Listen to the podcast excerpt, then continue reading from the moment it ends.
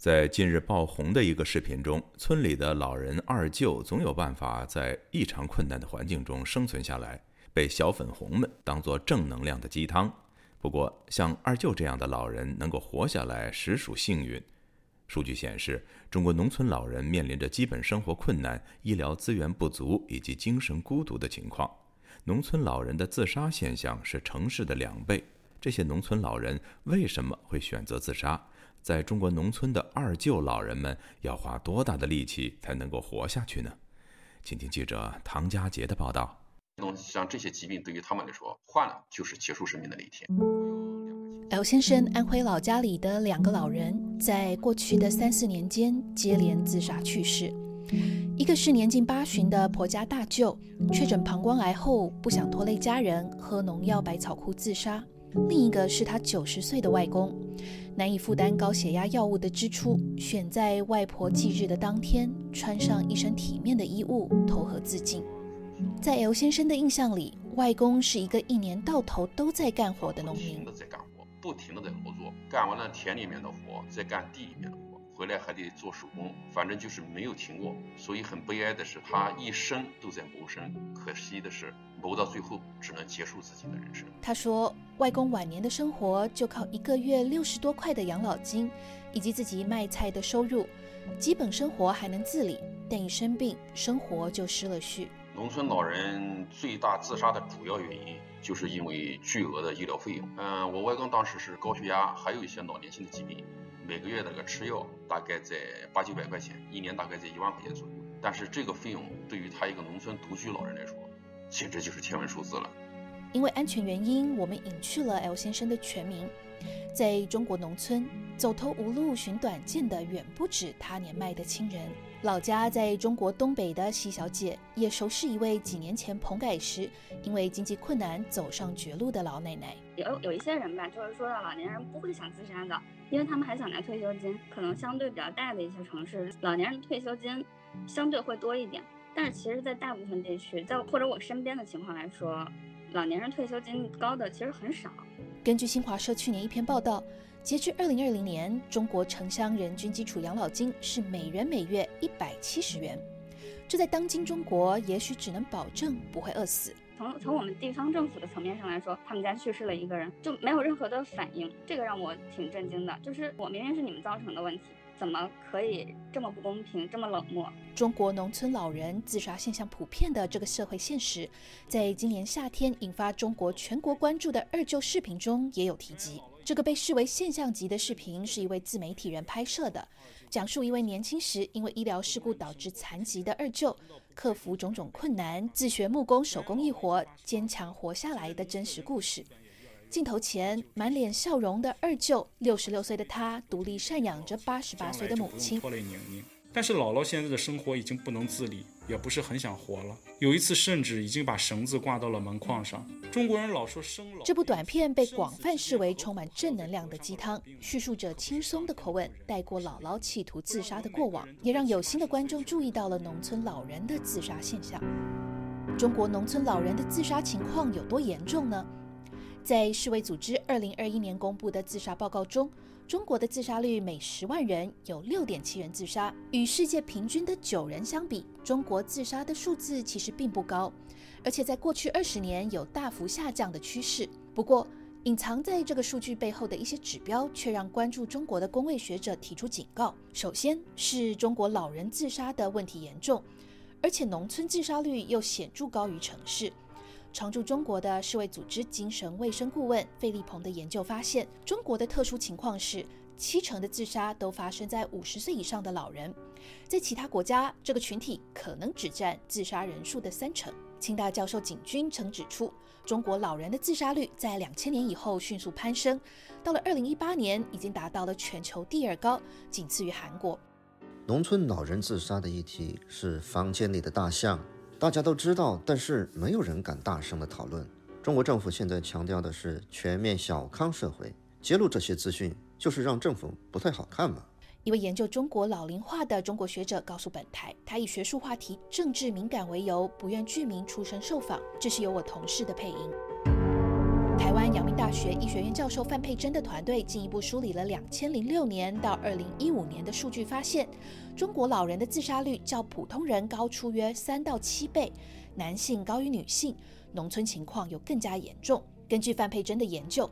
二零一五年，中国农村每十万六十五岁以上的老人就有二十一点九九人自杀。这个数字随着年龄增加而持续扩大，农村的数字几乎是城市的两倍。二零二零年初，我们做了就是最后一次的更新，整个的趋势没有没有变。范佩珍告诉本台，这篇研究在二零一八年发表后，他们继续追踪数字，发现基本呈现相似的结果。现在因为城市化的关系，所以他乡村的等于中壮年的人口就变少，变少了之后，变成说老人他就变成自己要照顾自己，然后甚至有的时候还要照顾第三代，所以他的不管是自杀率还有意外受伤的率，他都比城市的高。范立鹏的研究还发现另一个特点：国内通常认为自杀行为一定伴有精神障碍，但研究发现，中国国内三分之一的自杀死亡没有精神障碍，在自杀方式上。国外使用农药自杀的比例不到百分之一，中国则高达六成使用农药自杀。使用高致死性的农药，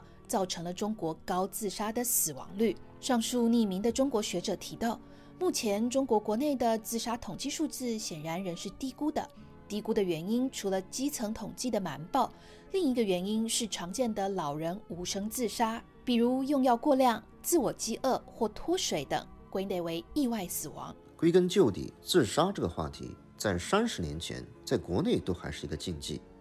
现在对自杀者和亲属的歧视还是普遍存在的。这位中国学者提到，近几年来，官方所谓的正能量论述得到推广，在某种程度上也是否定了受苦群体的心理感受，对自杀及心理疾病产生污名化的效应。农村老人为何选择自杀呢？曾是中国 NGO 工作者的姚成说了，在调研中的直观感受就是日子过不下去了呀。到农村以后，你可以看到谁家谁家老人死了，然后你问他的孩子们，你打听到是类类群以后，很多人就会告诉你，他是喝农药死的，他是呃自杀的，怎么的。在二零一六年离开中国以前，姚成曾经跑遍中国的农村做光棍村的调研以及妇女儿童维权项目。姚成说。这些人的困难在于贫穷与医疗照顾不足，许多农民就依靠着每个月政府发放不到一百人民币的养老金。维权人士陈光诚聊起家乡山东农村的自杀案件，频频叹息。其实农村很多老人为什么自杀，其实都是生活所迫，到头来仍然是靠那一点点土地种点粮食维持生计。用他们自己的话说，什么不种，你什么就没有。许多研究发现，生活照顾匮乏、医疗保障不足、晚年孤独的问题，是导致中国农村老人自杀率高的三大原因。现在农村最最迫切的就是医疗，对于普遍的医疗、大病的医疗、慢性病的医疗。，L 先生谈起家中长辈的经历，他岳母治疗青光眼的药物一年要三千多块，过往医保可以报销一半，但二零二二年以来突然有了变化。他质疑着，是不是核酸检测占去了大量的医保资金呢？香港大学社工系助理教授陈玉志告诉记者，农村老人收入的唯一来源往往是务农，但务农身体负荷大，赚取的回报低，造成老人经济上的压力。在农村有一个顺口溜，他们是说小病拖，大病挨，临死才往医院抬，再讲的就是呃这个经济安全对于就医的需求并没有办法 match。陈玉芝说：“除了这些基本生活需求无法满足所造成的生活压力之外，被留在村里的空巢老人还面临着社会孤立的问题。数据显示，中国空巢老人的人数已经突破一亿人。因为呃，社会孤立会造成对自己身体与身体功能的放弃。比方说，有些老年人他就是不愿意善待自己的身体跟心理健康，而导致了对自己的自我忽视。”美国宾州大学人口研究中心发表的最新研究，进一步证实家人陪伴对中国老人自杀行为的影响。研究发现，在中国农历新年期间，老人的自杀率下降了百分之八点七。就这个问题很简单啊，共产党，你的社会配置不能这样错位啊！你看看共产党把这个 GDP 收入的百分之多少用在农村呢？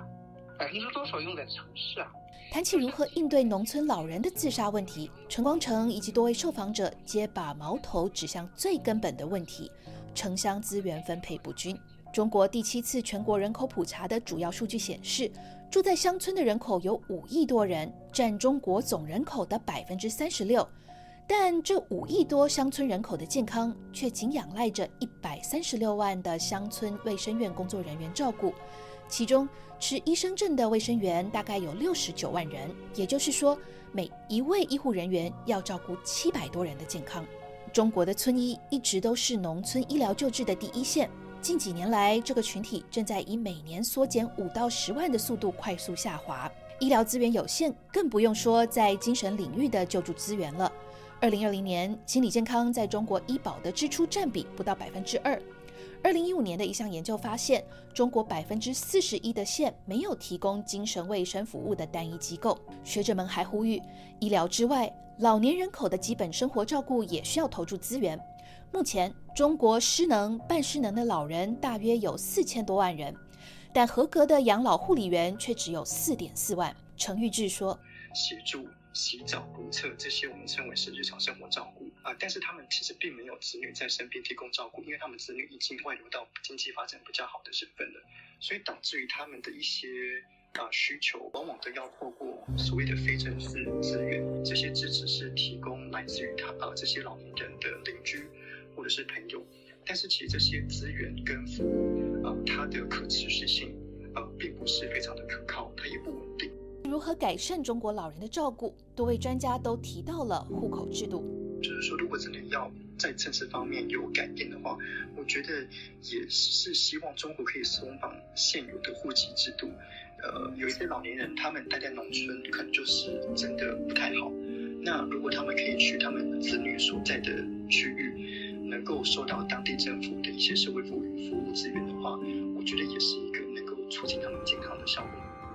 不过，前面提到的匿名中国学者对此表示悲观。他说：“户籍制度是中国作为人口控制跟社会控制的一个好的手段，政府不太可能松绑。”